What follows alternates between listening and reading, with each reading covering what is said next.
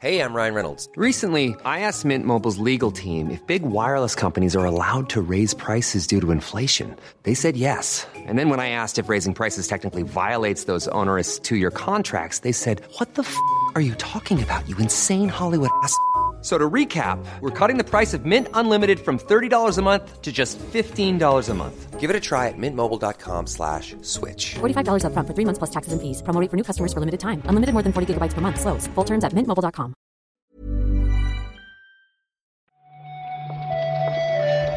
Buenos días, bienvenidas, bienvenidos a esta nueva recarga activa.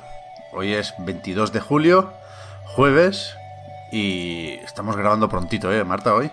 Sí, de hecho, no sabría decir. Hey, I'm Ryan Reynolds. Recently, I asked Mint Mobile's legal team if big wireless companies are allowed to raise prices due to inflation. They said yes. And then when I asked if raising prices technically violates those onerous two year contracts, they said, What the f are you talking about, you insane Hollywood ass? So to recap, we're cutting the price of Mint Unlimited from $30 a month to just $15 a month. Give it a try at mintmobile.com slash switch. $45 upfront for three months plus taxes and fees. Promo for new customers for limited time. Unlimited more than 40 gigabytes per month. Slows. Full terms at mintmobile.com.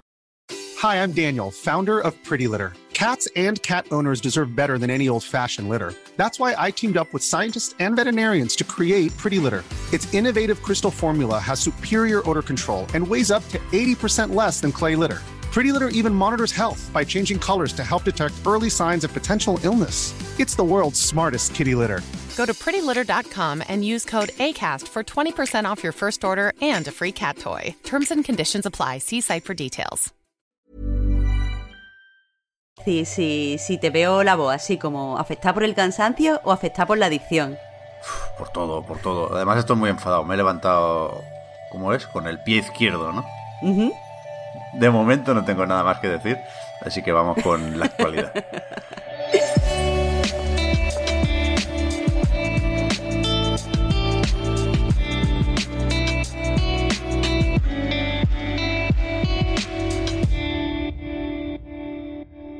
Y mira, podemos empezar, que ya casi ni me acordaba. Podemos empezar con el Pro. Aunque ya no es el Pro, ni es el PES, ni nada de esto. Ahora es eFootball. Así, sin coletilla, sin, sin más, sin año siquiera. Porque el juego de fútbol de Konami cambia.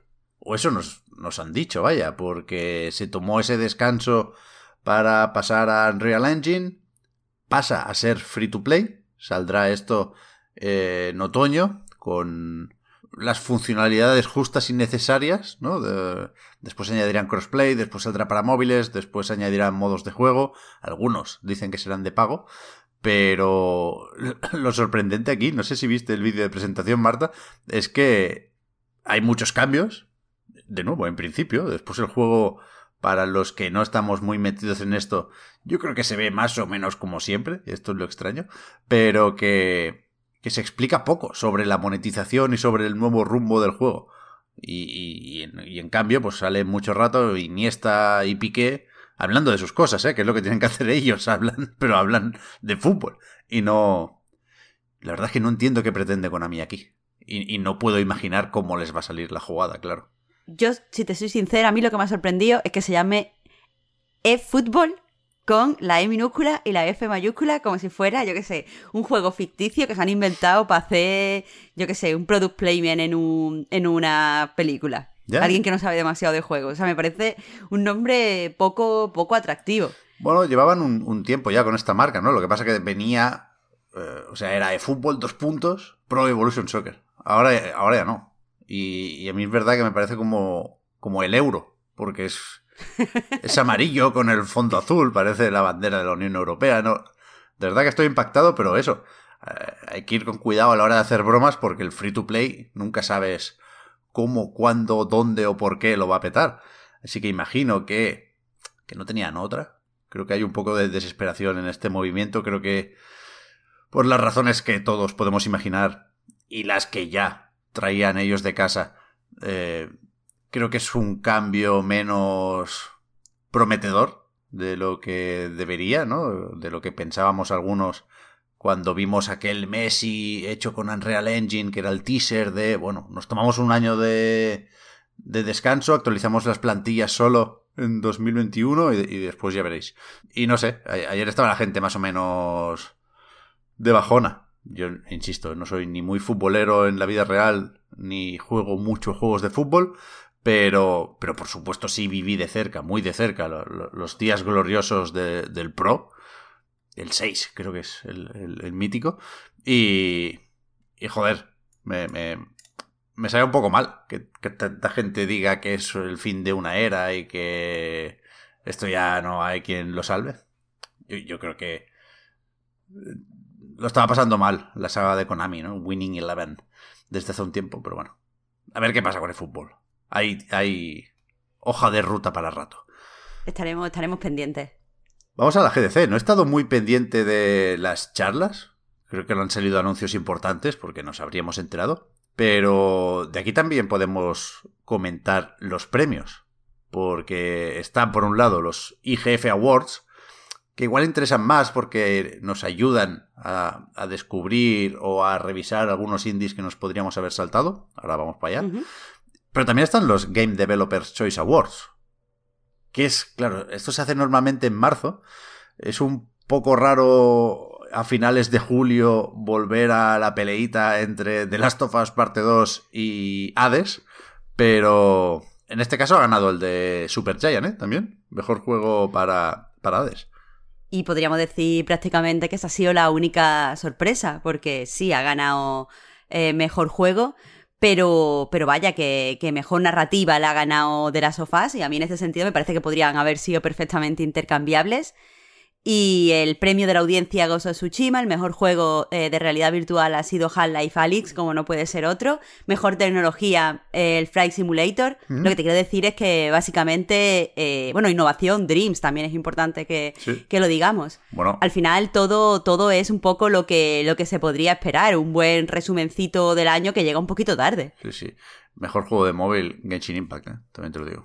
Bueno, Pero- yo sé que tú pero- hoy no estás muy de acuerdo con eso, pero No, bueno. No, no. Bueno, el móvil igual, porque si tiene que pelearse con el Candy Crush, pues bueno. Pero que eh, eh, los IGF, decía, eh, ganó uno que, que yo había visto, tendría que repasarlo, pero supongo que en un Indie Wall, en, en algo así relacionado con Switch, porque está también en Switch, pero ha ganado el Umurangi Generation, Marta, el de, el de hacer fotos por ahí, que, que, que era como el, el Pokémon Snap Indie, o uno de los Pokémon Snap Indie, porque hay varios juegos de hacer fotos este año. Honestamente, más quisiera el Pokémon Snap. Porque, no, no, a ver, no, no voy a hacer daño, pero si te fijas, Umurangi Generation también ha ganado eh, el premio a la mejor narrativa. Y es que el juego no es solo ya un juego de hacer fotos, sino un juego de, eh, podríamos decir, ilustrar una revolución.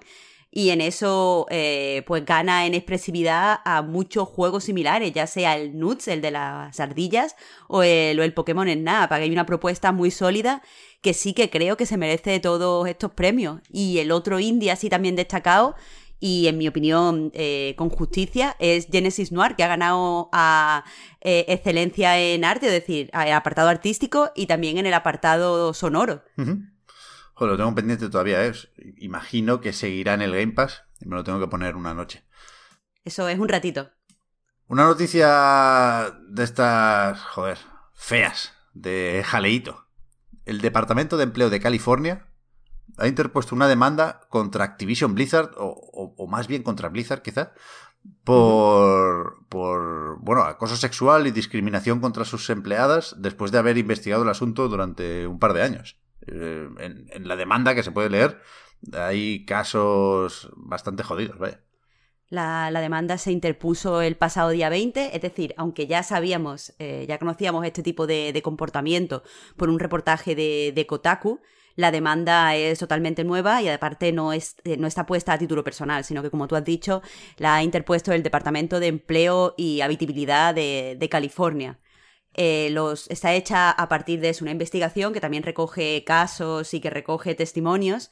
Y básicamente, eh, por resumir algo muy dramático, eh, lo que dicen es que la- las empleadas pues tenían que aguantar pues toqueteos no deseados, comentarios eh, sobre, o sexuales y sobre su físico, comentarios derogatorios, eh, y señalan pues que hay empleados que pues suelen emborracharse en los eventos y que suelen propasarse con ellas, básicamente. Pero también refleja esta, esta demanda que las empleadas de, especialmente las de World of Warcraft, cobraban menos que, su, que sus compañeros masculinos en el mismo puesto y que eh, ascendían mucho más lento.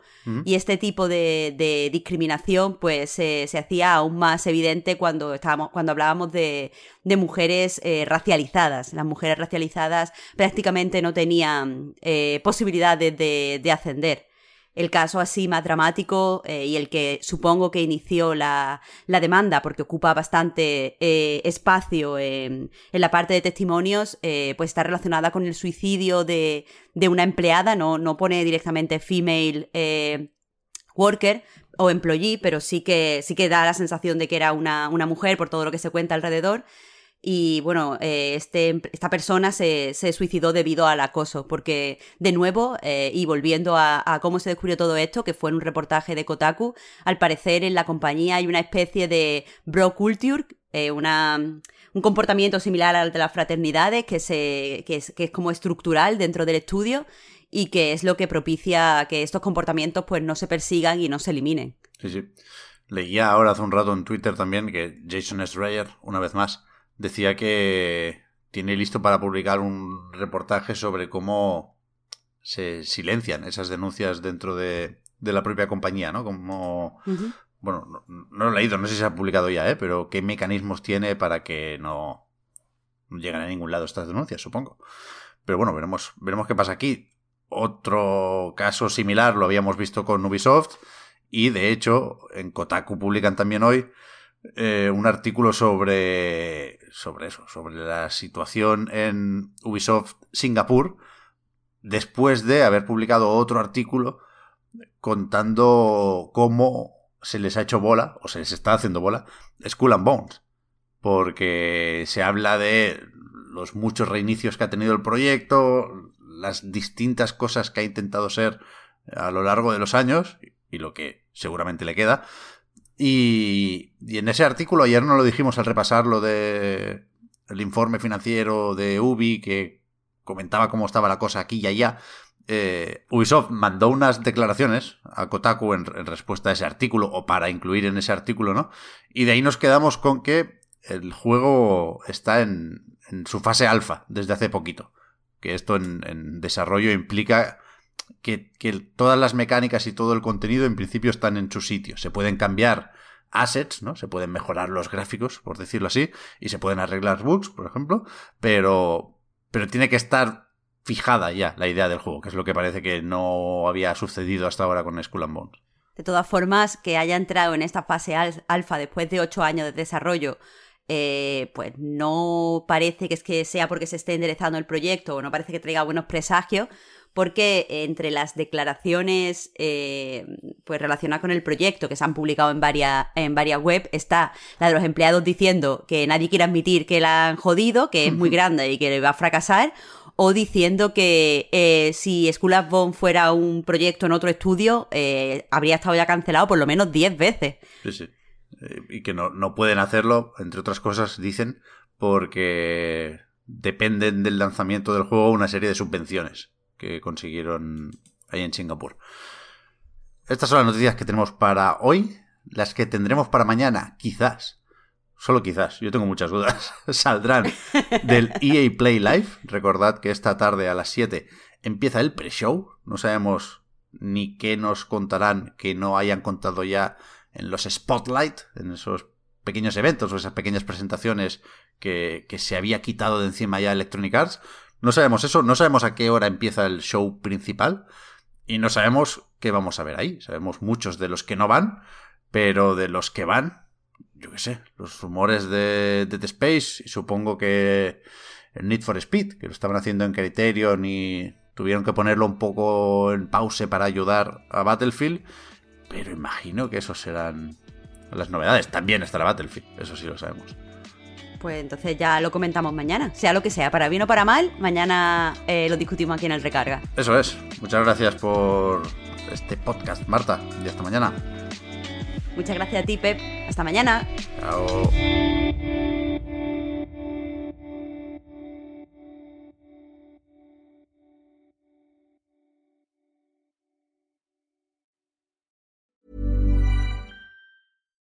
Hi, I'm Daniel, founder of Pretty Litter. Cats and cat owners deserve better than any old fashioned litter. That's why I teamed up with scientists and veterinarians to create Pretty Litter. Its innovative crystal formula has superior odor control and weighs up to 80% less than clay litter. Pretty Litter even monitors health by changing colors to help detect early signs of potential illness. It's the world's smartest kitty litter. Go to prettylitter.com and use code ACAST for 20% off your first order and a free cat toy. Terms and conditions apply. See site for details.